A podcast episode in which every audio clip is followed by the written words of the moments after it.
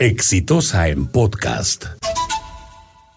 Eh, los historiadores se encargarán de corregirme si la cita no es precisa, pero me parece que era el expresidente Manuel Prado Ugarteche que decía que en el Perú había dos tipos de problemas. Los que no tienen arreglo y los que se arreglan solos.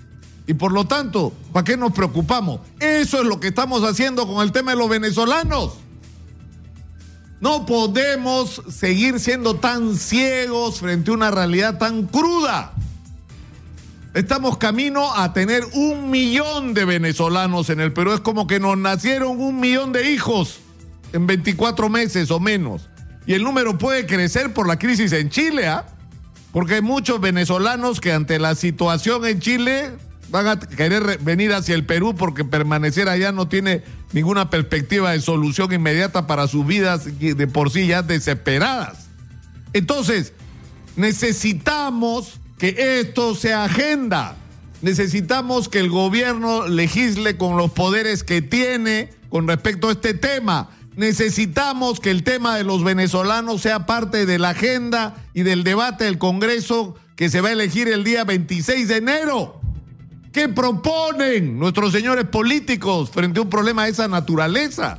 Que es una crisis de carácter humanitario, ¿Qué es lo inmediato, es lo más urgente gente que no tiene chamba, no tiene casa, no tiene... Es decir, tenemos un enorme problema y se ha dicho, porque se está hablando de entre 4 millones y 5 millones, 4 millones y medio y 5 de personas que habrían salido de Venezuela en los últimos 24 meses, lo cual supone una crisis de refugiados y una crisis de desplazamiento de las más grandes que ha habido en los últimos tiempos y la que menos recursos ha recibido. Es decir, esta gente necesita apoyo para la sobrevivencia y no se le está dando y eso es una responsabilidad de la comunidad internacional. Pero que tenemos que ser conscientes que pese a que la situación pueda arreglarse, lo que parece estar lejos de, de ocurrir en Venezuela, muchísimos de estos venezolanos que han venido al Perú se van a quedar en el Perú van a ser parte de nuestras vidas. Dentro de 25 o 30 años el biotipo de peruano va a ser diferente por esta fusión que va a haber entre lo que somos hoy los peruanos y esta enorme cantidad de venezolanos que han venido a nuestro país. Pero tenemos que diseñar y desarrollar una estrategia para ello. Tenemos médicos haciendo de mozos, ingenieros haciendo de globo o de mototaxistas. Tenemos que aprovechar el potencial que esta gente trae para bien del Perú y para bien de ellos, porque les va a dar una vida mejor, pero no, tenemos que buscar la manera de que nos ayuden a resolver nuestros problemas, que son ya bastante grandes, ¿ah?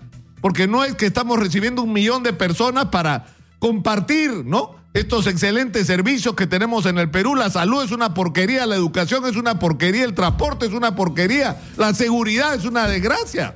O sea, en ese contexto estamos recibiendo un millón de personas, pero necesitamos tener respuestas claras. ¿Qué vamos a hacer con ellos? Y eso no puede esperar, pero además, y esto es algo que incomoda a alguna gente porque hay un tono que yo lamento que sea tan monocorde en los medios de comunicación, es que la política exterior que se ha seguido con respecto a Venezuela ha sido equivocada.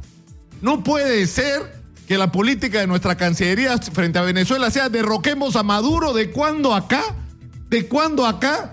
¿No es cierto? La, política de un país es derrocar al presidente del otro, por más dictador que sea o por más incapaz que sea. Son los venezolanos los que tienen que resolver sus problemas. Y nosotros tenemos que ayudarlos a que lo hagan. No convertirlos en un convertirnos nosotros en un factor más. En Venezuela tiene que haber elecciones libres, en las que todos participen sin ningún tipo de exclusión, con supervisión internacional y para crear el contexto para esas elecciones tiene que resolverse el problema de la gente que está presa indebidamente, pero también tiene que levantarse el bloqueo económico. Porque el bloqueo económico lo que ha causado no es un daño al señor Maduro que sigue sentado donde estaba hace dos años. Lo que ha provocado es que más de más de cuatro millones de personas se vayan de ese país. Es decir, a quien ha dañado esta política internacional, esta estrategia, los vamos a asfixiar económicamente, entonces Maduro se va a caer. No se cayó, pues señor. Lo que pasó es que la gente se fue del país. ¿Y se fueron quiénes? Los jóvenes que estaban en la calle protestando porque perdieron la esperanza y la ilusión y la confianza en sus dirigentes, en los jefes de la oposición que le han fallado al pueblo venezolano. Entonces tenemos que integrar esta discusión. No es solo qué nos vamos a hacer con este millón de personas que, tenemos acá, sino a la vez cómo nuestra política exterior puede ayudar a resolver de una manera inteligente, razonable, negociada, concertada, una crisis profunda como lo que hay en Venezuela, que no es solo política, sino también y sobre todo en este momento económica. Falló el proyecto económico de Hugo Chávez. Falló, señor. Por supuesto que sí. Y los izquierdistas deberían comenzar por reconocer esa realidad que es cruda y, tangible en lo que está pasando en este momento en Venezuela. Pero la política exterior norteamericana que hemos seguido de asfixia económica, en vez de ayudar a salir de la situación, la ha empeorado. Y por eso debemos corregir las dos cosas. ¿Qué nos hacemos con los venezolanos acá y cómo vamos a tener una política exterior que ayude a que se encuentre una salida política inteligente a la crisis venezolana?